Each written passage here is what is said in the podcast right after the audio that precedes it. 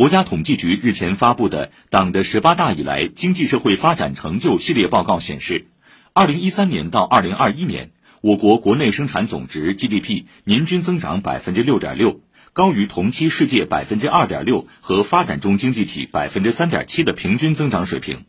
对世界经济增长的平均贡献率超过百分之三十，居世界第一。